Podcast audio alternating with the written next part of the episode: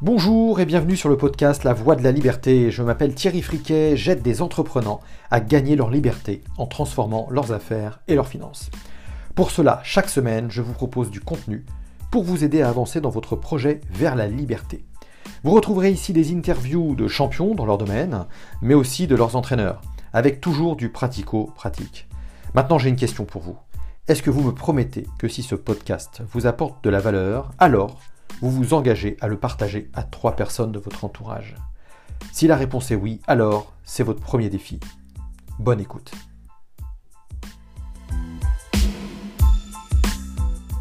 Bonjour et bienvenue à tous, les passionnés, experts, inspirants. Aujourd'hui, je suis avec Mathieu Sage.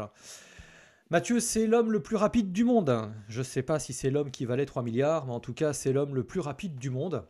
Pourquoi le plus rapide du monde? Parce que, euh, a priori, euh, il accélère autant qu'une. Euh, alors, il disait une, une Formule 1 lui-même.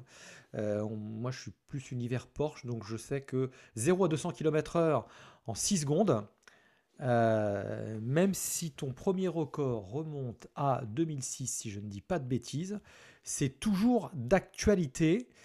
Allez, je vous propose d'accueillir Mathieu.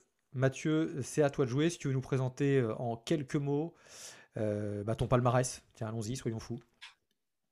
Ok, alors bah, bonjour à tous déjà. Euh, effectivement, alors puisque l'introduction est faite sur le, ski de vitesse, effectivement, en ski de vitesse, euh, ça fait 25 ans que je, pratique.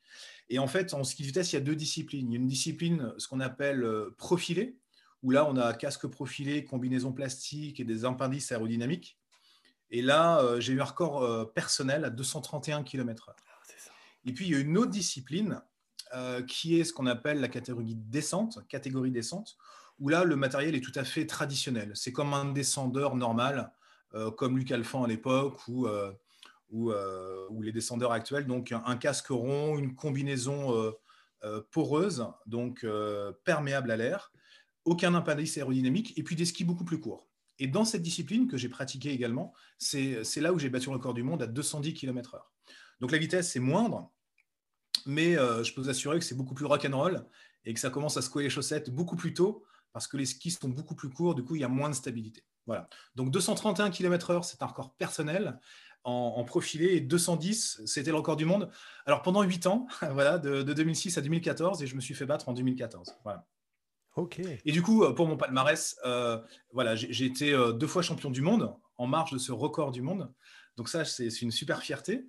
Et puis, j'ai été euh, sept ou huit fois champion de France, euh, et puis différents, différents podiums français et, mondiaux. Voilà. D'accord. Donc, euh, il est modeste, mais quand même, il enchaîne les... Ouais, allez, 7-8 podiums. J'étais pas en forme. voilà, d'accord. Non, non, mais... je ne les ai pas comptés, je m'en souviens plus. mais c'est bien quand on compte plus. J'aime bien, c'est comme avec mes clients. bon, là, quand j'accompagne certains, on, on, approche les revenus. combien vous gagnez? Oh, Je ne sais plus. C'est genre de bonnes réponses. Ce sont des très bonnes réponses. Il y a quelque chose qui m'est venu, donc on, en a parlé un petit peu en off et en préparant l'entretien, j'ai découvert, euh, j'ai découvert que euh, on pouvait être encore sur le podium et champion après 40 ans, euh, même bien après 40 ans. 46 ans de mémoire, ton dernier titre? Alors, c'est pas vraiment un titre, c'est un, c'est un podium sur le championnat de France, effectivement. Oui, effectivement, j'avais 46 ans. Euh, alors, il y, a deux choses, hein, pour, être tout à fait honnête. C'est un sport euh, où on peut pratiquer relativement tard. Voilà. Alors, ça, n'excuse pas la performance, mais on peut pratiquer très tard. Néanmoins, euh, il y avait quand même plein de jeunes, etc., lors de ces championnats de France. du coup, ce qui est intéressant, c'est qu'est-ce qui fait qu'on peut gagner relativement tard, ou a priori, on est plutôt à mettre au rebut. Et du coup, c'est là où c'est intéressant, c'est-à-dire que moi, je me suis toujours attelé pendant toute ma carrière à optimiser euh, tout mon potentiel. Et en fait, même si effectivement euh, le déclin, on pourrait dire le déclin physiologique ou physique des individus, il est relativement tôt. Hein. à partir de, 25 ans, on commence à rentrer ce qu'on appelle dans un déclin physiologique. c'est tout à fait normal. Et du coup, le vrai défi, c'est de se dire, tiens, comment est-ce que l'on peut contrecarrer cette tendance naturelle et comment, du coup, est-ce que je peux optimiser euh, tout mon potentiel? Que ce soit sur la dimension mentale d'une part, euh, mais aussi la dimension euh, émotionnelle, la manière dont je gère mes émotions, la dimension relationnelle, et aussi du coup le physique et la physiologie. Comment arriver à, optimiser son physique et sa physiologie alors que on est plutôt dans une phase, comme je disais, de déclin?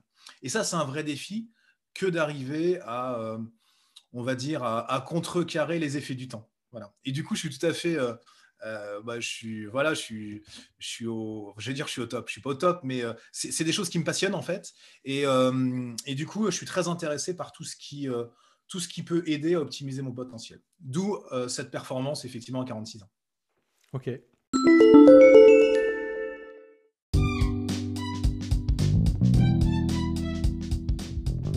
Flash information pour ceux pour qui ça ne serait encore pas fait vous avez la possibilité de bénéficier de conseils privés pour avancer dans vos affaires et vos finances chaque semaine par email. Pour cela, abonnez-vous directement en cliquant sur le lien dans la description. Vous pouvez reprendre l'écoute de votre épisode favori. À bientôt.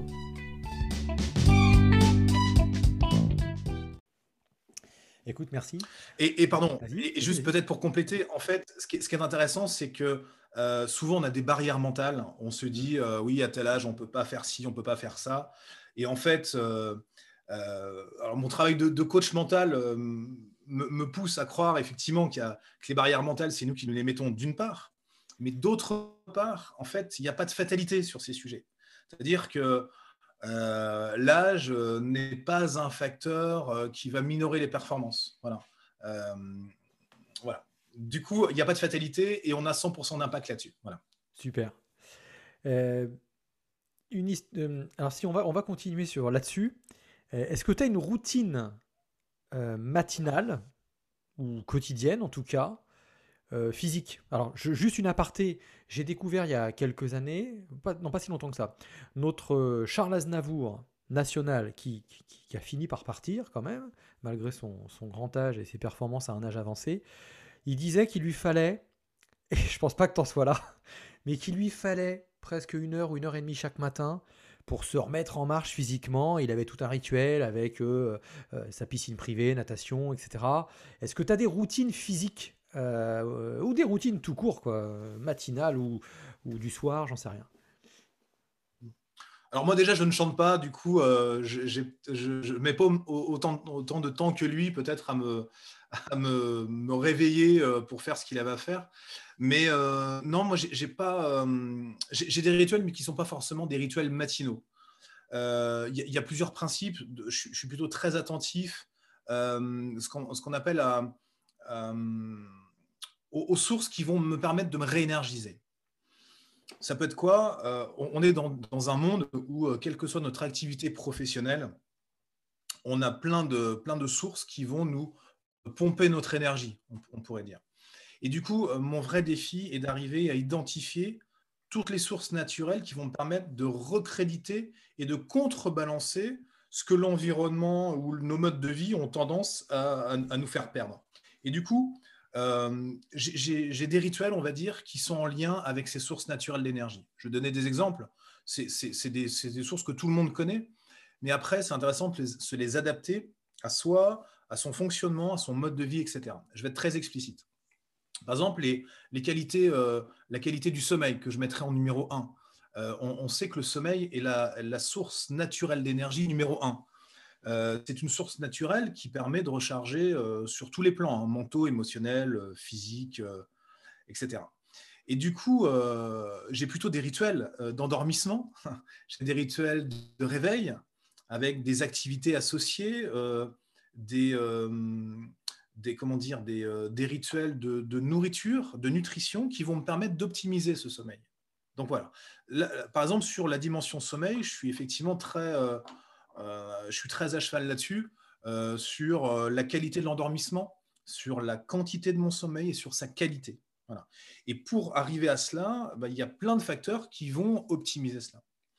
Alors, ça n'exclut pas le fait de faire des écarts de temps en temps. Euh, on peut avoir un repas copieux, on peut boire un verre d'alcool éventuellement, mais on sait que ça impacte, enfin, je sais que ça impacte, et si ça impacte, alors il va falloir trouver des choses qui vont compenser. Donc ça, c'est pour le sommeil, par exemple, mais il y a aussi des choses sur euh, la mise en route du corps, et c'est peut-être euh, ce que tu évoquais avec Charles, Aznavour. Effectivement, il y a certains, certaines paires de nez où je commence la journée par des étirements, du stretching ou du renforcement musculaire. Ok. Effectivement. ou ça peut être aussi des moments où je vais aller oxygéner le corps, je vais, je vais sortir, me balader, me promener pour mettre le corps en mouvement. Je donnerai un dernier exemple sur les rituels. Il y a aussi le rituel du, du petit déjeuner, qui est un moment clé, qui est le moment où en fait on va commencer à, mettre du carburant dans le corps.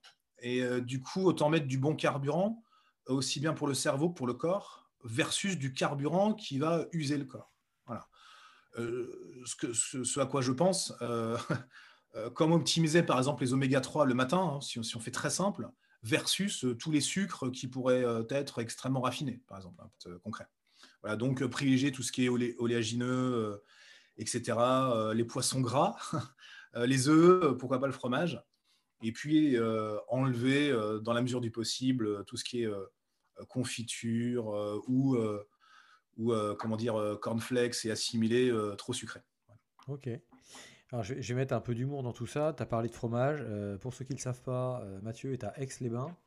Donc, Aix-les-Bains, pour ceux qui ne le sauraient encore pas, c'est pas au bord de la mer du tout. c'est juste en dessous d'Annecy. Euh, le lac du Bourget, on dit comme ça, je crois, hein, le lac du Bourget. Euh, donc il parle de fromage, donc tartiflette tous les matins, et c'est le régime au top, c'est ça hein Ouais. Bon, il faudra qu'on affine un peu tes connaissances sur le truc, mais on, est pas mal. Oh, excusez-moi, c'était peut-être raclette en fait. Non, mais en tout cas, euh, non, ok, effectivement. J'ai entendu dire souvent le secret de l'énergie, parce que tu nous parles d'énergie. C'est trois lettres apparemment, c'est sport, t'en as parlé. ce qu'il ne dit pas, c'est que il est arrivé presque à l'heure, c'est impeccable pour notre interview, mais euh, il a fait du skating avant, donc c'est pas du skateboarding, c'est du skating.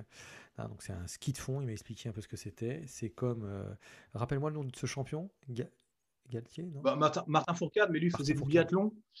Du coup, on pourrait dire que le skating, c'est la même chose, mais sans la carabine. D'accord, donc c'est non violent. Donc c'est euh, du biathlon non violent, en clair. D'accord, bon, super. parfait. Sport, tu en as parlé. Alimentation, tu allais en parler. Euh, sommeil aussi. Ok. Mm. Euh, on va changer un tout petit peu de registre. Qu'est-ce qui fait que euh, tu n'es pas né dans les Alpes, sauf erreur Est-ce que tu es arrivé juste après? Donc tu es né du coup à Nevers, je crois. Il n'y a pas franchement de montagne là-bas. Il n'y a même pas beaucoup de neige, je crois. c'est quoi l'histoire qui t'a amené dans les montagnes à faire du ski, du kilomètre lancé euh, du kilomètre lancé? C'est comment mm. on arrive là quoi? C'est quoi l'histoire? Ouais, effectivement, je suis né à Nevers et j'ai vécu 22 euh, ans à Bourges. Donc, effectivement, au niveau montagneux, euh, on n'est pas au top hein, de l'altitude et, des, et des, conditions météo qui favorisent le ski de vitesse. En fait, j'ai eu la chance, alors que j'habitais Bourges, donc jusqu'à 22 ans, d'aller en colonie de vacances et notamment l'hiver de faire du ski. Et je pense que j'avais euh, quelques talents, quelques aptitudes au ski et j'étais plutôt, on va dire, très bon. Alors très bon, c'est euh, toute proportion gardée par rapport aux berrichons avec lesquels j'allais faire du ski. Donc j'étais le meilleur des berrichons, on va dire. Mais euh, ça, ça, ça, mène pas sur les, sur les, toits, sur les toits du monde. pour autant, j'avais vraiment quelque chose d'une attirance envers cette activité. Et en fait, assez tôt, à 13 ans, euh, je tombe sur euh, le livre des inventions 1986, dont je pourrais euh, faire passer la couverture si tu veux illustrer. Et en fait, sur cette couverture du livre des inventions de 1986, il y avait un skieur de vitesse. Alors, qui était sur le livre des inventions? Parce qu'il avait mis des turbines derrière ses mollets. je saurais par la suite qu'en fait, ça n'avait absolument rien donné. Mais peu importe l'image de ce skieur de vitesse, là, je me suis dit, waouh, génial. Euh, de, du ski de vitesse qui était, euh, qui était assez forte, enfin, qui, en tout cas évoquait des choses chez moi. Et puis, euh, j'étais abonné à Science Vie Junior. et là, il y a un reportage aussi sur le, des skieurs de vitesse. Alors là, c'était extraordinaire. Je, découpe les articles, etc. Et à 13 ans, je me dis, OK, c'est ça que je veux faire. Je ferai du ski de vitesse un jour et je serai champion du monde. Voilà. Donc ça, c'était à 13 ans. Ce qui, en habitant Bourges à 13 ans, en étant asthmatique par ailleurs, euh, commençait à devenir plus qu'ambitieux. On, aurait pu dire que c'était qu'on était sur quelque chose d'irréalisable. Et du coup, c'est ça que, je trouve très intéressant, c'est la, la, puissance du rêve, en fait. C'est-à-dire la capacité à avoir une étoile, alors on emploie le terme qu'on veut, mais quelque chose, un projet qui te stimule, qui te motive. Moi, à 13 ans, du coup, en 86, je me dis, OK, je ferai du ski de vitesse, je serai champion du monde. Dix ans après, 1996, euh, je vais en Savoie pour euh, finir mes, mes, études et accessoirement faire du ski de vitesse, ou l'inverse peut-être.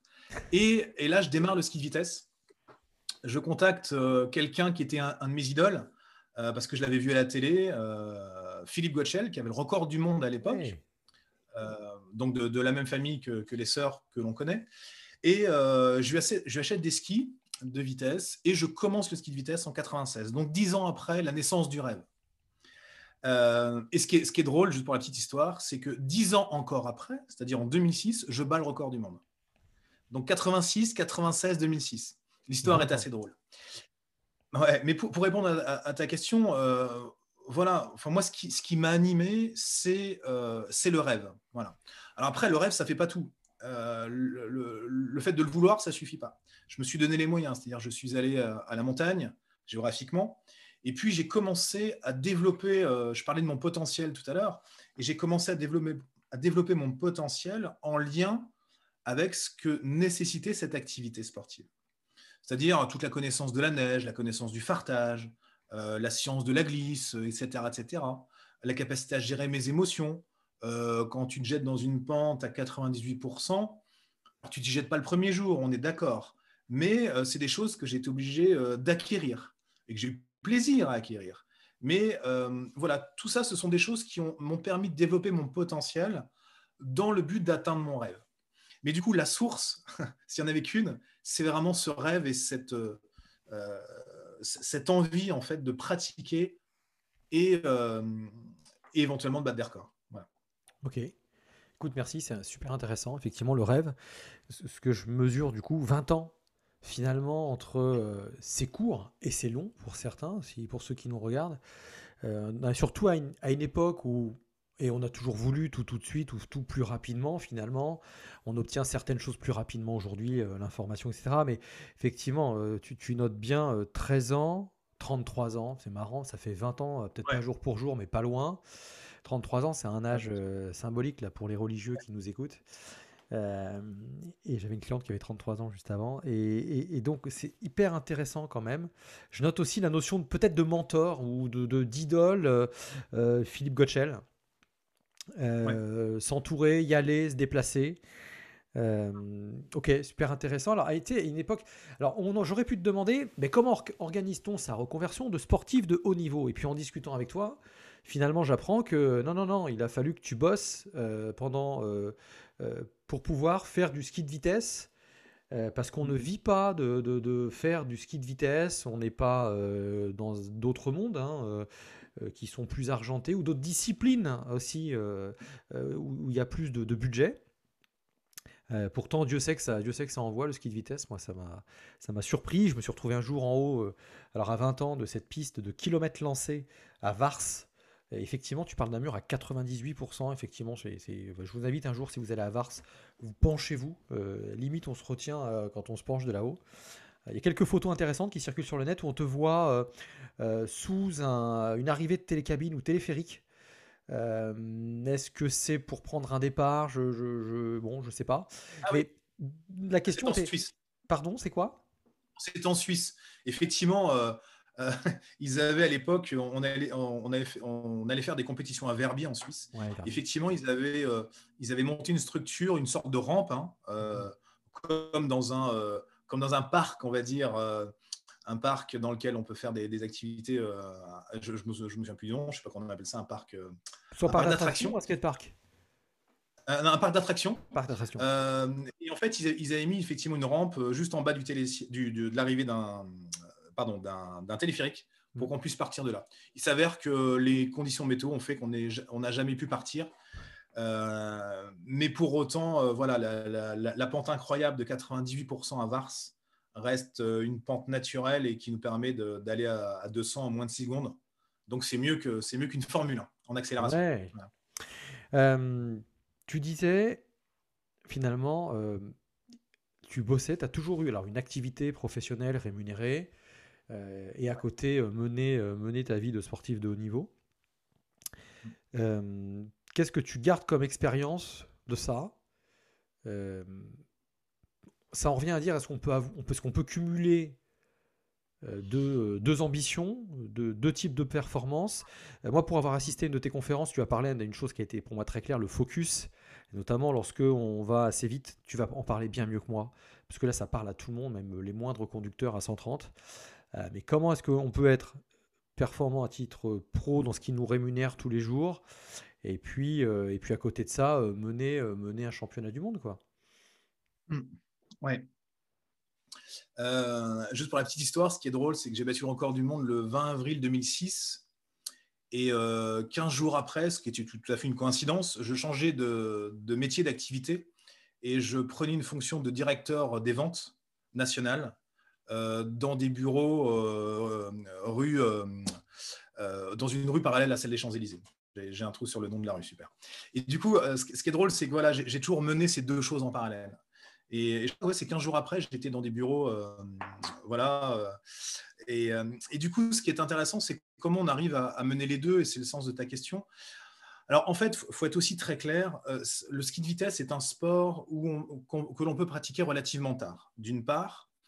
D'autre part, c'est un sport qui est peut-être moins, on va dire, moins, comment dire, moins exigeant euh, même si ça décide beaucoup de choses, c'est moins exigeant que certaines, certaines autres activités physiques ou sportives, même si on met notre cœur, notre corps et notre tête euh, à, rude épreuve, euh, ça, nécessite quand même moins de capacités, ou en tout cas des différentes, et, du coup, ça rend tout à fait jouable le fait de faire une activité sportive à côté. De toute façon, on n'avait pas le choix parce qu'on ne peut pas en vivre non plus.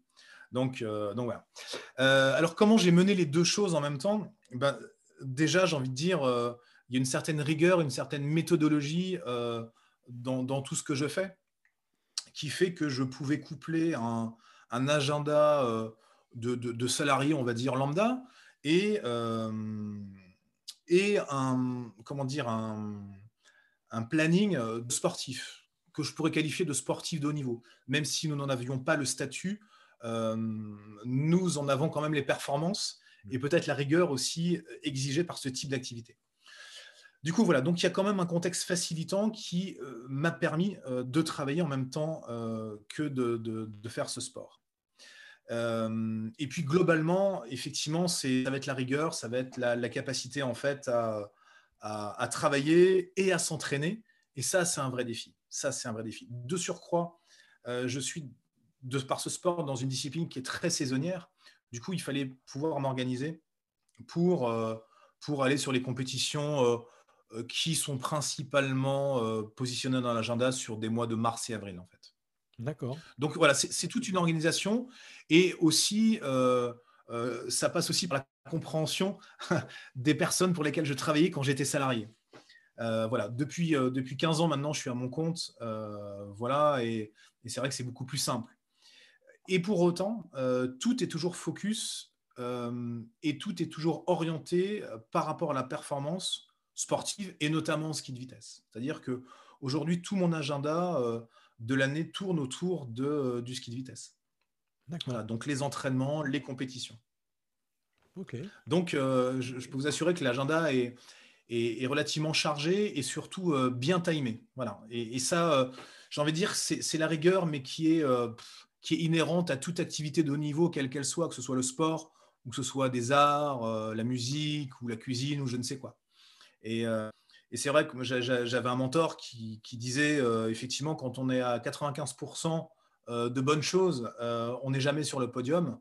Et c'est dans les 5 derniers pourcents, c'est dans les moindres détails qu'on va, aller, qu'on va aller chercher les podiums. Et en fait, je me suis toujours appliqué ça des petits pour justement aller chercher ce delta, cette différence qui fait un moment euh, la différence. Ça, c'est fort. Ça, ça va ressortir dans le, le coup des 95. C'est qui ce mentor d'ailleurs euh, entre nous? Euh, C'est aussi un, grand sportif de niveau. enfin, un grand coach. Voilà. Ah, ok. c'est un grand coach. C'est secret. Il est encore en exercice Ouais, ouais, ouais. ouais, ouais, ouais. Il est en exercice. Qu'est-ce que je veux te dire? Tu es devenu conférencier, tu es entrepreneur.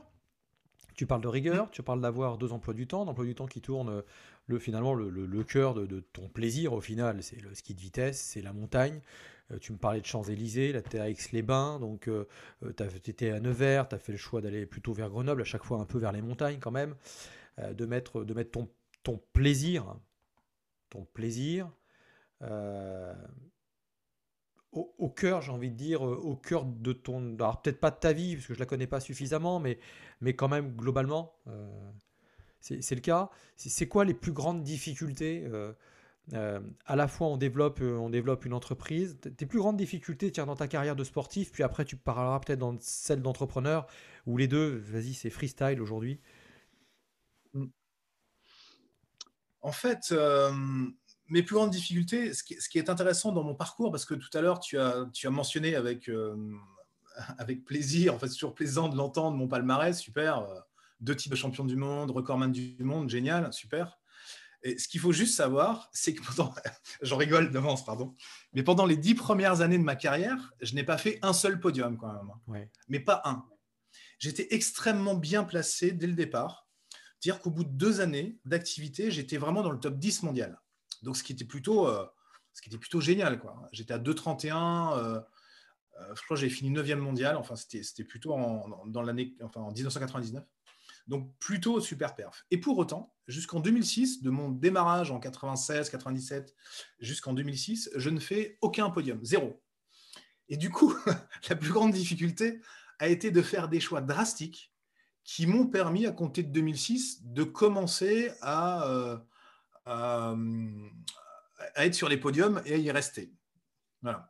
Donc, je passe tous les détails techniques de sport, etc. Mais euh, il y, a, comment dire, un enseignement majeur que, je te livre avec plaisir, c'est euh, la capacité en fait à s'alléger.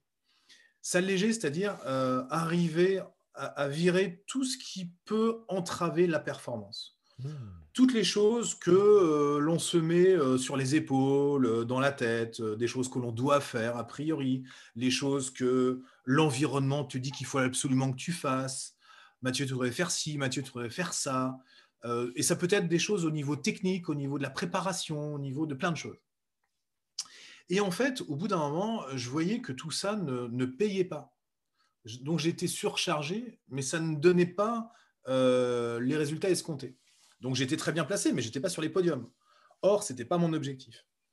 Du coup, j'étais obligé, et euh, donc cette souffrance, si je peux dire, m'a obligé à faire des choix et à, virer de manière très drastique toutes les choses qui pouvaient s'apparenter à des, euh, à des contraintes, à des normes qu'on m'imposait, mais qui ne me correspondaient pas ou, que je ne sentais pas.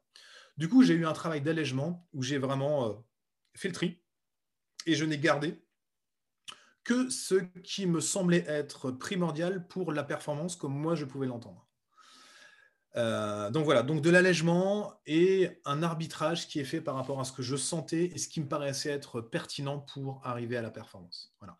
Donc ça, ça a vraiment été euh, euh, en, numéro un, la capacité en fait à s'alléger.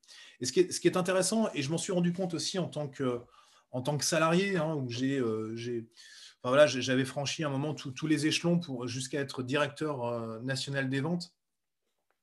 Et en fait, euh, je, me rends compte que plus on monte en niveau de performance, euh, plus on a tendance à être alourdi par des responsabilités, par des choses à faire, par des contraintes, etc. Et qu'en fait, paradoxalement, on ne peut monter en niveau de performance qu'en salle les gens. Et ça, c'est vraiment une notion qui, me semble être fondamentale. Ok, intéressant. Est-ce qu'on peut, alors, j'aurais eu une blague, j'aurais dit, euh, bon, finalement, en, clair, pour gagner, il faut alléger, faut s'alléger sur le matériel, euh, mais, mais, pas que, en réalité, j'ai compris, alléger la charge mentale.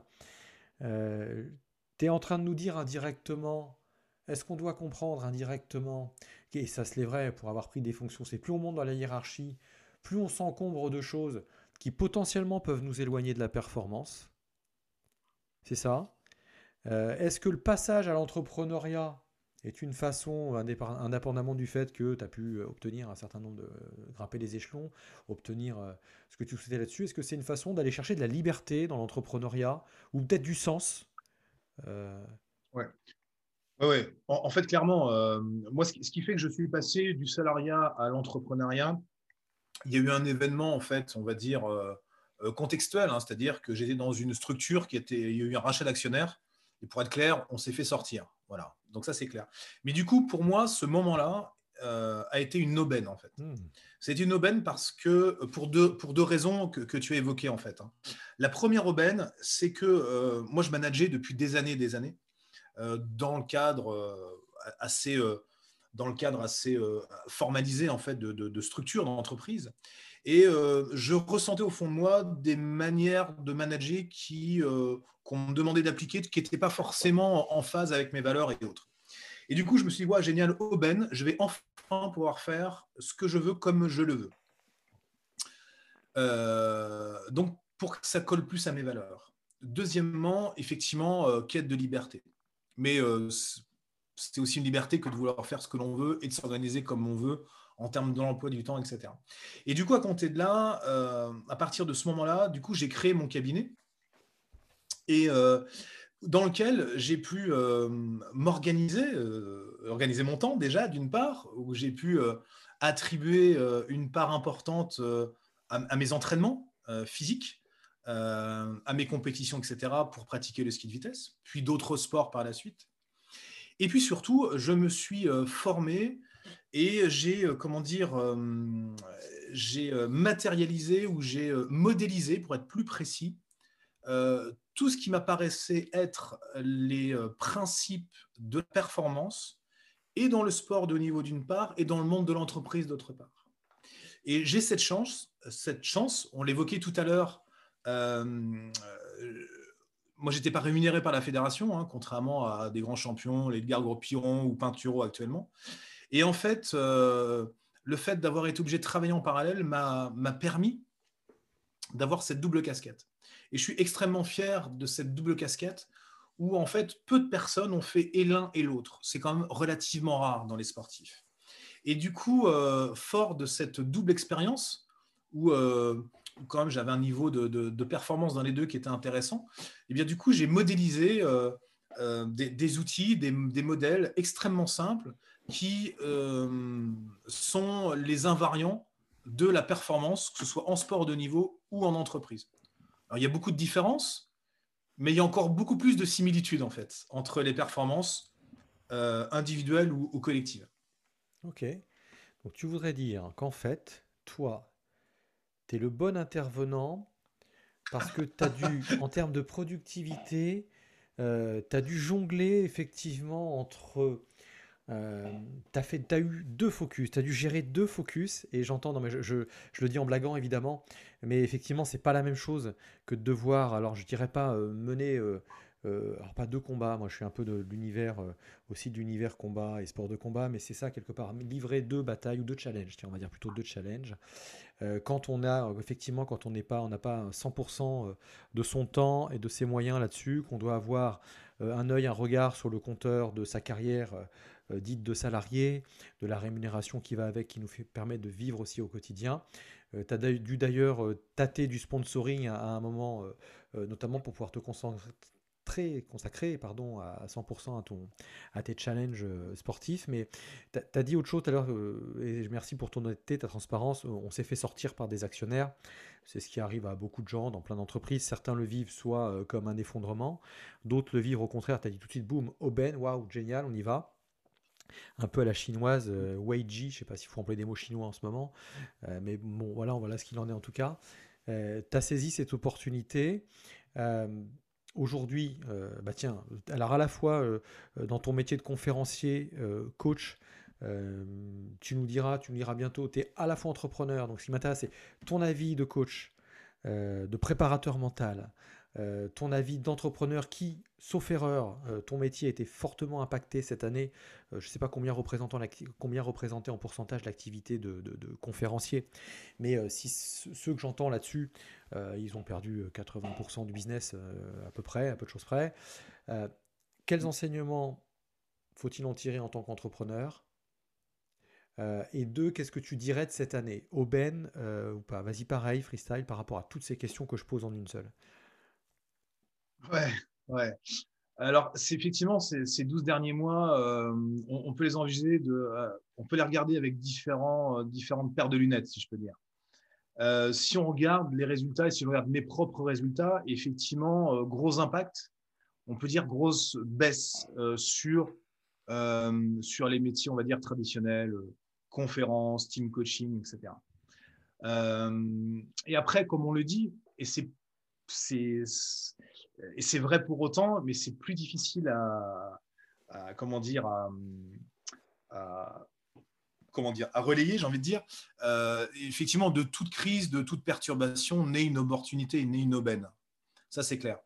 Euh, du coup, effectivement, je me suis mis à faire des choses euh, en gardant mon ADN, en gardant la saveur de ce que j'ai envie de faire, mais j'ai été obligé de développer certaines choses. Des manières de fonctionner, différents sujets. Euh, qui font que euh, euh, je, m'adapte un peu plus aussi à mes interlocuteurs, à leurs besoins, etc. Donc voilà, donc il y a les deux choses. Si on regarde que la performance, on peut pleurer spontanément en étant passif. mais si on regarde les opportunités, on se dit qu'il y a des sources de croissance et de développement. Voilà, donc c'est un regard un petit peu ambigu. Donc en tant qu'entrepreneur, bah ouais, je regarde mon chiffre et ça baisse. Et puis en tant que, euh, coach aussi, parce, et, le plus dur c'est de se coacher soi-même, euh, c'est de dire bah, ok, euh, c'est une opportunité. Qu'est-ce que tu peux faire de différent? Qu'est-ce que tu peux faire de nouveau? Qu'est-ce que tu dois arrêter de faire? Et voilà, donc c'est plutôt les questions qui m'animent et qui conditionnent aujourd'hui, on va dire, les nouvelles activités, même si le fond reste le même. Tu as dit un truc intéressant. Alors, j'ai noté entre autres difficile de se coacher soi-même. Euh, et je, dis, je lisais un truc il n'y a pas très longtemps, tous les champions ont un coach, tous les champions ont le droit à un coach. Je pense même qu'il faut qu'un champion ait un coach. Euh, est-ce, que tu as un... Enfin, est-ce que tu as un coach? Est-ce que tu préconises euh, Enfin, aujourd'hui, on devrait avoir encore plus besoin d'un coach qu'hier, quoi. Ouais. vraiment encore plus, quoi. Ouais, ouais. Ouais, je, je, je, je suis doublement d'accord parce qu'effectivement, je pense qu'on a tous besoin d'un coach d'une manière ou d'une autre, et de surcroît dans ces périodes-là. Euh, alors, est-ce que j'ai des coachs? Euh, La réponse est oui. Comment dire? Euh, J'en ai dans tous les domaines. j'en ai dans le domaine sportif et j'en ai dans le domaine business. Mmh. Voilà. parce que je, suis bien placé pour le savoir, c'est que quand tu, quand tu fais partie de, l'environnement, euh, bah, tu es la moins bonne personne pour pouvoir euh, porter un regard critique et te mmh. challenger. Mmh. Donc moi, j'ai juste besoin de quelqu'un, pas forcément qui m'apporte des solutions, c'est le principe du coach, hein, je n'ai pas forcément besoin de ça, mais quelqu'un qui m'aide à, réfléchir, qui m'aide à voir les choses différemment. Voilà, donc tout ce que je fais en fait avec mes clients, eh en fait, euh, j'attends aussi d'un coach qui le fasse avec moi parce que par définition, tout seul, tu t'en sors pas forcément super bien ou pas forcément aussi bien. Et tu disais que tout le monde a besoin d'un coach, oui, et oui et non. Euh, j'ai envie de te dire oui. Mais ce qui est très intéressant, et là il y a une grosse différence entre le sport et, l'entreprise, c'est que en, sport, celui qui n'a pas de coach, c'est très suspect. C'est suspect. Tu regardes en tennis, parce que c'est un sport qui est très médiatisé, dès qu'il y a un sportif, un tennisman qui n'a plus de coach, c'est branle-bas de combat dans la presse. Comment ça se fait, comment on va faire, etc. Waouh Je me dis, waouh, si on était aussi exigeant dans le monde de l'entreprise, euh, il y aurait euh, il y aurait vraiment beaucoup plus de coachs, en tout cas, il y aurait beaucoup plus de dirigeants, de managers qui se feraient accompagner. Et aujourd'hui, en fait, euh, dans le monde de l'entreprise, me semble-t-il, le fait d'avoir un coach, c'est suspect. C'est un peu plus suspect que dans le monde du sport. Tiens, pourquoi il a besoin d'un coach quoi ça, sent la sanction, vous voyez C'est souvent, euh, c'est souvent qu'est-ce qu'il a fait sens euh encore ça Tu sens encore ça ou est-ce que tu sens une évolution? Une évolution quand même? Un, petit peu, un petit peu, il y a une petite évolution, ouais. C'est pas énorme. Et pour autant, c'est quand même perçu, me semble-t-il, hein, dans certains environnements comme étant euh, il a besoin d'un coach, c'est suspect, quoi. C'est signe de faiblesse. D'accord. Voilà. Enfin, voilà, dans, les retours que j'ai, dans ce que je vois, il y, a, un petit peu de ça. Alors, pas dans celles qui se font coacher, on est d'accord, parce que mm. par définition, c'est celles qui sont le plus ouvertes à le faire. Mais dans l'environnement, ouais, j'entends souvent ça. D'accord. Et pourtant, si on regarde, et personne ne nous contradira, et pour avoir étudié un tout petit peu, tout petit peu, tout petit peu d'histoire, alors côté outre-Atlantique, encore une fois, où effectivement, ils ont un autre rapport à... parce que c'est vrai que tu as raison, le, le, coach, euh, on, dit, on fait souvent la distinction entre ce qui est du domaine du coach, ce qui est du domaine du psychologue. Quand on va regarder outre-Atlantique, ils n'ont aucun problème pour dire qu'ils ont un psychologue. C'est la limite bizarre si tu n'as pas un ton psychologue. Euh, dans ah l'entrepreneuriat euh, des coachs et des problèmes de coaching, Dieu sait qu'il y en a. Quand je regarde le, Canada, qui pour moi est un peu entre nos deux cultures, il y en a aussi et on voit que certains montent. Euh, quand on regarde en France, euh, on voit toutes les des stars du CAC 40 pour ceux qui. Alors on n'appelle pas ça des coachs, on peut appeler ça des consultants experts ou, ou autres, mais on le voit bien, même notre président de la République euh, et tous les, les, les, les, hommes politiques se font coacher, notamment sur le plan média, sur le plan prise de parole, sur le plan. Bref, la performance à un moment donné passe par le coaching. Donc tu dirais que c'est vrai euh, dans tout type, dans toute strate de l'entreprise où on peut faire des, distinguos entre euh, la TPE, la PME, euh, la boîte du CAC 40.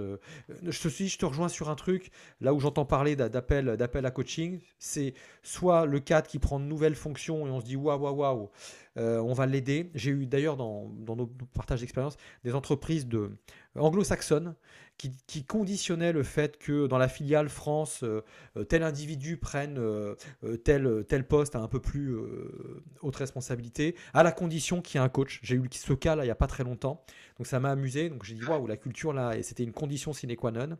Euh, donc j'ai vu, j'ai vu euh, surtout ça euh, à ce moment-là. Ou alors au contraire, quelqu'un qui est en difficulté, c'est la dernière chance. quoi. C'est bon, on va lui payer un coach et puis, et puis bon, si avec ça il s'en sort pas, ça nous donnera peut-être un bon motif pour, pour lui proposer autre chose. Quoi. Je, Est-ce qu'il y a des strates voilà, dans, dans ton raisonnement?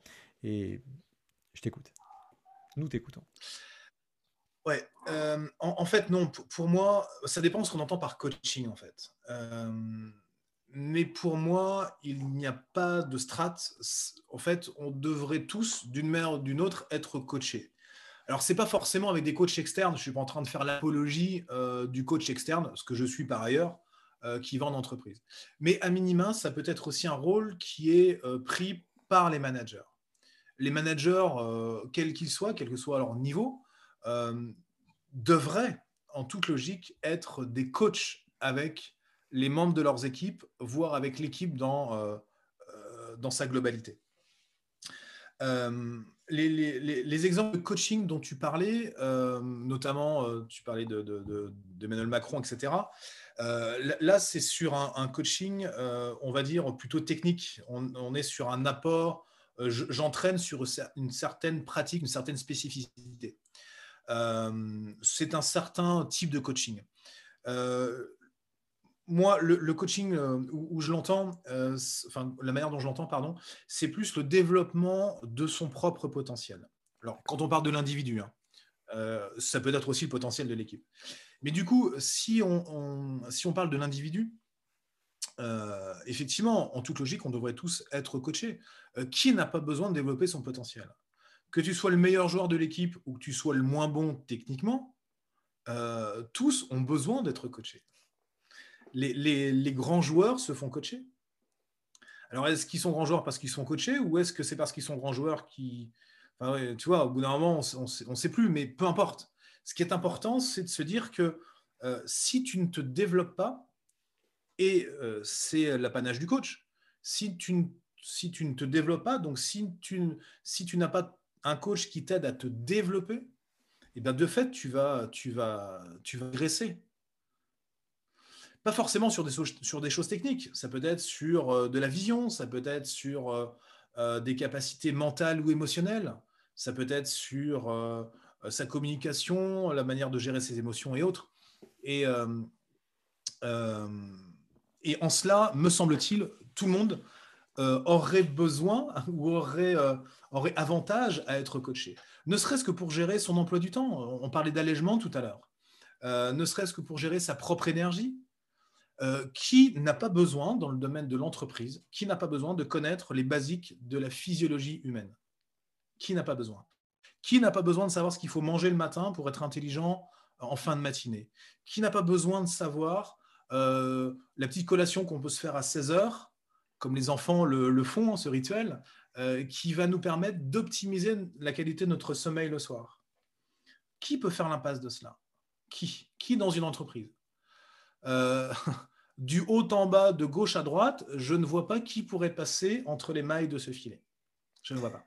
Mais c'est très bon. Alors tu me tends une double perche parce que tu me parles de quelque part de, de productivité, de délégation aussi au travers de ce que tu dis, euh, de, de, performance. Là pour ceux qui, à qui est surtout destiné cette émission, enfin cette émission, ce, cet épisode de podcast ou euh, cette, euh, cette vidéo pour ceux qui la regarderont en vidéo. Euh, tu, tu, parles de délégation. tu parles qui n'a pas besoin effectivement de savoir comment, ce, que, ce, que, je dois bien mettre, à quel moment dans mon corps le matin par rapport à mon intelligence. Le matin, j'entends ce que tu veux dire, c'est produire, produire de la prestation intellectuelle. En tout cas, il y a un besoin, le cerveau a un besoin de consommer fortement pour produire euh, certaines choses. Euh, effectivement, comment organiser son agenda, mais euh, je pense que dans le sens où tu voulais dire, c'est pas tant simplement à quel, moment positionner des rendez-vous et déléguer une assistante de direction, certainement pas, ou un assistant de direction, mais c'est surtout quelles activités je mets à quel moment de la journée par rapport à ma physiologie, par rapport à ce qui va exiger d'énergie et de la performance d'une certaine manière. Quand tu, parlais tout à l'heure de, quelque part indirectement de délégation, euh, qu'est-ce que tu fais encore toi-même aujourd'hui? Qu'est-ce que tu délègues?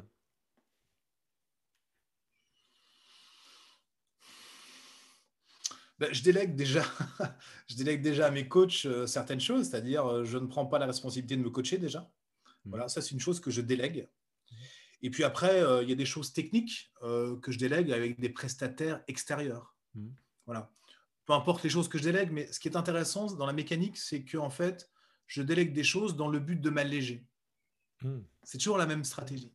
Hmm. Et parce que je vais faire moins de telle ou telle chose, alors je vais pouvoir faire plus d'autres choses. Et plus qui est en au cœur de mon métier, plus ce qui, euh, éventuellement, ce qui me fait plaisir, plus ce qui me rapporte de l'énergie. Et du coup, euh, du coup voilà, je, m'offre euh, et je paye hein, les services de prestataires qui vont me permettre d'être encore plus sur ma zone de talent, j'ai envie de dire, euh, en toute humilité. Hein. on a tous une zone de talent. Euh, mais je n'ai pas envie forcément d'aller sur des zones où, où je pourrais le faire sans grand talent, ça n'aurait pas de valeur ajoutée. Donc je délègue, je paye, je délègue, et puis, euh, puis voilà. Quoi. Ok, un exemple Donc c'est la capacité à faire ce choix, pardon. Ouais. Tu as un exemple d'une activité qui t'apporte en clair pas de plaisir et pour, le, pour, pour laquelle tu n'as pas de talent particulier? Ouais, enfin, je pense à tout ce qui est compta, par exemple. Ouais, d'accord. Ok. ok. Voilà. Euh, voilà, moi je délègue au maximum ça. Euh, voilà. Ok. Euh, je reviens sur 2020. Un conseil à donner aux entrepreneurs sur l'année 2020 qui vient de passer, l'année 2021 qui, je ne sais pas si elle est tellement meilleure. Euh, pardon, euh, leur donner un conseil sur 2020, euh, ça, veut dire quoi bah, voilà, Parce que c'est passé 2020, on est dans le coaching, la préparation mentale. On imagine, hein, je suis entrepreneur, j'ai. je, suis, je suis sans être restaurateur ou dans l'événementiel, ou, mais concrètement, voilà, il y, a une forte, une forte, un fort frein sur mon activité, des interrogations sur l'avenir, même pour ceux qui, en apparence, aujourd'hui ont du chiffre d'affaires et vont bien. c'est quoi la grande leçon à tirer selon toi? Selon toi, qui est à la fois touché, mais à la fois est, coach quoi bah, En fait, euh, je ne vais pas répondre précisément à ta question. Parce qu'en fait, je n'ai pas envie que ce soit moi qui donne la leçon sur 2020. Mais je pense que le vrai défi est que pour tous les entrepreneurs, ou tous les dirigeants, peu importe, ils sachent eux-mêmes tirer les enseignements sur 2020. Et je pense que c'est ça le vrai défi. et j'ai envie de dire, à l'instar de, d'équipes sportives qui sortent d'un grand championnat, qui, qui s'est plus ou moins bien passé. Hein. On pourrait dire que peut-être euh, le championnat 2020 a plutôt été, euh, c'est plutôt mal passé. On est plutôt en fin de tableau, voire en relégation, euh, si on emploie la métaphore du sport. et le vrai défi, me semble-t-il, c'est d'arriver à se poser et de se dire, OK, quels sont les enseignements que moi je retire de 2020 Voilà, comme si on regardait dans le rétroviseur, et afin de clôturer ce championnat et d'en tirer des enseignements, aussi dur soit-il, ce championnat, il nous a permis, si on fait l'effort, il nous permet, si on fait l'effort, d'en tirer des enseignements. Et ces enseignements vont conditionner ce qu'on va faire en 2021. Bah, donc, si j'avais un seul conseil, ce serait de qu'il s'arrête, euh, mais vraiment qu'il s'arrête euh, mentalement, euh, physiquement, qui, change d'endroit, alors dans 10 km, hein, dans le rayon de 10 km, mais qui change de lieu pour changer la mentalité ah. et qui puisse se dire, OK, qu'est-ce que j'en tire réellement comme enseignement? Parce que sinon, on peut regarder que les chiffres, on peut regarder que les faits, et on peut commencer à pleurer sur notre sort. Alors ouais, effectivement, c'est dramatique, c'est galère, ok. Mais le vrai défi, c'est de dire, ok, je, prends de la hauteur par rapport à tout ça. Et qu'est-ce que je peux en tirer comme enseignement qui va me permettre d'être plus fort demain? Et je pense que c'est ça la vraie, euh, la vraie mentalité de gagnant, euh, si je peux dire, c'est d'arriver à en tirer des enseignements, même si on a vécu un truc euh, hyper lourd. Ok, je note se poser, changer d'environnement physique d'ailleurs, hein, tu le dis, ce qui allège potentiellement le, mental. Et analyser. Bah, en fait, qui, permet de changer. Ouais, pardon, c'est ça. Ouais. En fait, si tu changes de lieu, tu vas changer ta mentalité. Hein. Ouais, c'est vrai. Complètement. Et tu peux te mettre à 5 km hein, dans un lieu que tu connais pas. Hein. Complètement. Euh, complètement. Bah écoute, euh, merci. Euh. Tu peux le faire avec un coach si vraiment tu as besoin. Quoi. j'entends très très bien. J'entends, ça me va bien. ça me va bien. Est-ce qu'il y a un livre que tu recommandes en particulier? Ça dépend pourquoi. Comme ça. Ça dépend. Alors, pas un livre de fiction, un livre qui est branché développement personnel, développement professionnel. Euh. Ouais, il y, a, oui, il y en a un spontanément qui, est très large et, qui du coup me plaît bien. c'est le livre de Anthony Robbins qui est très connu, qui s'appelle Pouvoir illimité. Ah ok. il est peut-être là-haut dans mes bibliothèques. Je pourrais non, il est, trop loin, je ne peux pas le chercher, mais euh, je vais un peu vous montrer la, couverture. Euh, en anglais, de mémoire, c'est Unleash the Power, c'est ça? Within, je crois. Unleash the Power Within, ok, c'est vrai. Unleash the Power Within, ouais, Moi, je l'ai en français, c'est Pouvoir illimité, Anthony Robbins. Ok. Il a plein de vidéos sur Internet. Hein, euh. Pouvoir illimité. Ce que j'aime bien, c'est qu'en fait, bon, c'est un peu l'américaine, hein, mais, mais bon, après, il faut faire tout ça et et ce que j'aime bien et pourquoi ce livre-là? Parce qu'en fait, il, parle aussi pas mal d'énergie, en fait. Et, et moi, c'est vraiment mon credo, c'est énergie pour performance. Et, euh, et du coup, euh, du coup, c'est ça que j'aime bien. Euh, on n'est pas que sur des trucs, il faut, il y a qu'à, très, très opérationnel, très process. On, parle aussi de l'individu dans sa globalité. Et c'est ça qui me touche et que je trouve intéressant. Et, je crois que c'est un des livres fondateurs aussi il y a 15 ans quand j'ai créé. Ok, c'est vrai que tu es le deuxième qui me dit. Euh, alors j'en ai un autre euh, que je nommerai pas, et lui, il était allé à, un rassemblement à Londres avec encore une fois Anthony Robbins aussi, et il dit ça a été le déclic. Il est rentré, il a dit euh, il faut que j'aille diffuser la bonne parole, tu vois. Et, bien lui en a pris, bien lui en a pris, parce que effectivement, et je, pour ceux qui connaîtraient pas ce livre, je vous invite à aller le lire. Euh, il y a en format audio aussi pour ceux qui n'ont pas le temps, qui me disent qu'ils n'ont toujours pas le temps. Je rappelle, rappelle toujours ma fameuse méthode, la méthode CAC, qui est la méthode Cooper Audible Kindle, pour ceux qui ne la connaissent pas. Et si vous la connaissez pas, ben, suivez, suivez ce podcast, on en parlera un petit peu plus loin. Vous allez voir Mathieu, il la connaît aussi. Euh, mais en revanche, il a parlé d'une chose dans ce, dans, dans, ce livre que j'ai trouvé intéressant. Il parle aussi à un moment donné d'ancrage, euh, d'ancrage de la performance. Donc je, comprends, et notamment dans l'univers du sport, puisqu'il a eu euh, l'occasion de coacher un, champion américain de natation d'ailleurs. Et il y a une notion d'ancrage, j'en dis pas plus, vous avez qu'à aller lire le bouquin. Et euh, il y a de la PNL là-dedans, et euh, super intéressant. Il parle d'énergie, tu as raison aussi. il parlait de, du pouvoir du corps, du pouvoir du corps et de sa capacité notamment à se, se soigner. En ce moment, c'est si vous regardez cette cette vidéo ou euh, écouter ce podcast en ce moment, en 2021, je crois que ça va parler à pas mal de monde. Chacun se fera son opinion, mais voilà. Ça sauve pas de tout, mais c'est quand même pas mal. Merci pour ça. Je voulais te. Ta pratique du sport aujourd'hui, je sais que tu viens d'une séance de deux heures de sport. Donc, grosse coupe. Moi, je vais aller aussi faire une séance de deux heures de sport, mais après, euh, en VTT à plat, parce que je suis pas à Aix-les-Bains, en l'occurrence. mais euh, comme je m'a dit un champion la semaine dernière, pourtant the, champion, il a un VTT électrique, donc tu vois, moi j'ai même pas de VTT électrique, donc euh, en fait je suis une star. J'aimerais que tu me parles de ton rapport à la montagne aujourd'hui. Et là, je vais être attention, sujet polémique, bling bling. on verra si on coupe ou pas au montage. ton rapport à la montagne aujourd'hui, là, il n'y a pas de polémique, tu peux y aller. un avis sur le futur de la montagne. Tac, question mmh. numéro 2. Et 3, on parlera des remontées mécaniques cet hiver. Mais tu t'en fous parce que tu as des grosses cuisses, donc toi tu y allais euh, direct euh, à pied en courant avec les skis sur le dos.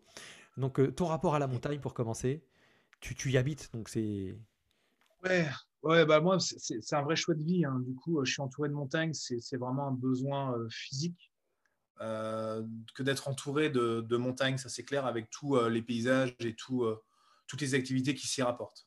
Donc mon rapport à la montagne, il y a l'eau hein, juste en face, euh, j'ai le lac. Euh, donc ça c'est vraiment, euh, oh, pour moi, c'est vraiment, c'est vraiment fondamental. cet hiver, effectivement, m'a permis, si je peux dire, de, pratiquer différemment la montagne. alors, on peut pleurer sur le fait que les stations ne soient pas ouvertes, on en parlera tout à l'heure dans ta question 3, mais voilà, j'ai été obligé aussi de m'adapter. Et, euh, du coup, euh, j'ai pas fait de ski alpin. J'ai juste fait une Coupe du Monde de ski de vitesse. Et j'ai pas fait de ski alpin. Et du coup, je me suis mis comme beaucoup. Hein, il y a beaucoup de vocations qui sont nées. J'ai fait du ski de rando. Et alors là, j'ai découvert euh, des choses incroyables dans l'activité en elle-même. Et puis la montagne aussi, par ailleurs, la découvrir différemment. et on peut dire, alors au-delà du, du, drame, hein, des remontées mécaniques et des stations, etc., euh, découvrir la montagne euh, sans bruit, avec moins de monde, etc. Mmh. Qu'est-ce que c'est agréable? Euh, voilà. Alors maintenant, il va se poser une question, mais ça, c'est un autre débat. C'est comment vont cohabiter les nouvelles pratiques qui ont émergé cette année? Mmh. je pense au ski de rando notamment, et la compatibilité avec le ski alpin l'hiver prochain. Comment ça va se passer? Ça, ce sera intéressant de voir comment les stations s'organisent pour ça. et puis pour les stations, pour répondre à d'autres questions, euh, dramatique le fait que les stations soient fermées. Euh, dramatique euh, pour l'environnement économique. voilà, d'autant plus que, bon, après, voilà, on va pas polémiquer, mais les raisons, les raisons pour lesquelles ça a été fermé, enfin, pour moi, je les comprends pas. voilà, on, alors on dit plein de choses, etc. Mais bon, c'est difficilement compréhensible. Alors j'étais doublement impacté parce qu'en fait, j'ai beaucoup de mes clients qui sont des stations de remontée mécanique. Voilà, je coach beaucoup d'équipes, beaucoup de comités de direction euh, euh, de stations de ski. Et alors là, euh, du coup, ça a eu l'impact le, plus dur, ça a été effectivement l'arrêt de, de, ce travail avec eux qu'on avait impulsé depuis deux années déjà. Et là, du coup, ça s'arrête net. Donc là, c'était ça, c'est très, dur pour moi. Je pense que ça a été pour eux aussi, mais eux, ce qu'ils ont vécu, c'est compliqué. Et là, le, vrai défi pour eux, je parle au niveau humain, hein. euh, au niveau des équipes, ça va être de redémarrer, euh, de remobiliser tout le monde euh, sur l'hiver prochain. Ils, vont passer quasiment deux ans, si on exclut les périodes estivales, ils vont passer deux ans sans avoir pratiqué leur activité, à savoir vendre, vendre du forfait et, vendre de la remontée. Ok, merci. Voilà. je ne sais pas si j'ai répondu à toutes tes questions. Si, si, tu as répondu à la question. Après, ça, c'est un peu. Euh, euh, j'ai regardé il y a hum, quelques semaines un, reportage euh, sur le glacier, sur la mer de glace, le Mont Blanc. Je me suis aperçu que là où j'étais passé il y a presque 30 ans, on a perdu 300 mètres de, de profondeur hein, de la mer de glace, donc c'est pas très très loin non plus de chez toi. on parle de la montagne, de, de, ok, ce qui s'est passé cette année, mais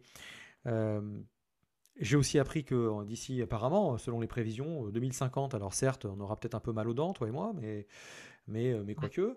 Euh, voilà, franchement, voilà, l'enneigement à ces années-là, alors dans les Pyrénées, on n'en parle pas, je crois que c'est 2030-2050, a priori, plus, plus, plus grand neige pour l'hiver. Les, les, Alpes seront un peu plus épargnées. comme ça, est-ce que ton avis, ton avis, on, on, va faire quoi? Du ski à roulette, du VTT de montée Qu'est-ce que tu penses de ça au final? Je, ne sais pas. Je ne sais pas quelles seront les évolutions des activités euh, quand il n'y aura plus de neige. Euh, il va falloir en tout cas que, les stations se réinventent et, et, que nous aussi on change nos pratiques. Hmm. Mais franchement, je n'ai aucune idée de ce vers quoi ça va pouvoir nous, amener. Je j'en sais rien du tout. Voilà, vraiment, c'est gros, gros mystère. Je ne sais pas. Ok. Est-ce que tu as une citation préférée? Pardon, tu me posais une question? Non, non, du tout. Non, non, non, non.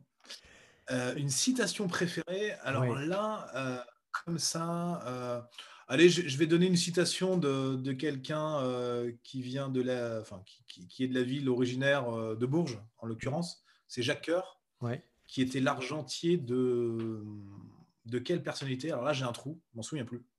il était l'argentier de quelqu'un de très très connu, d'un Louis quelque chose. Bref, et, et Jacques Coeur disait à cœur vaillant, rien d'impossible. Et euh, à cœur vaillant, rien d'impossible. Effectivement, je crois que quand on est animé par euh, euh, des projets, on est animé par des choses qui nous énergisent, alors on est capable de tout.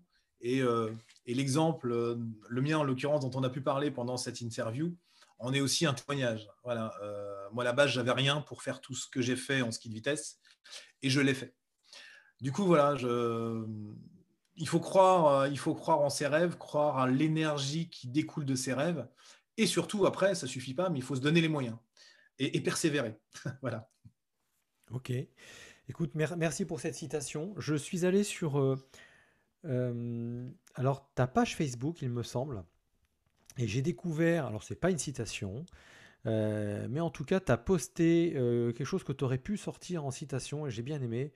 Euh, des études mathématiques qui ont été faites. Euh, et puis, euh, c'est en italien, ou je ne sais plus en quelle langue. Et en fait, je crains pire, là, sur Facebook, je crains pire. Non, c'est ça. je pense pas que des trucs super intelligents. C'est ta page officielle. Ah, mais j'en ai plusieurs. Si c'est de sport. non, alors justement, c'était écrit Le chemin le plus rapide n'est pas forcément la ligne droite. Euh, c'est d'ailleurs, euh, et c'est mathématique, hein, quand on prend, euh, on prend le tracé d'une piste de kilomètres lancés, ah elle n'est pas droite, elle est incurvée.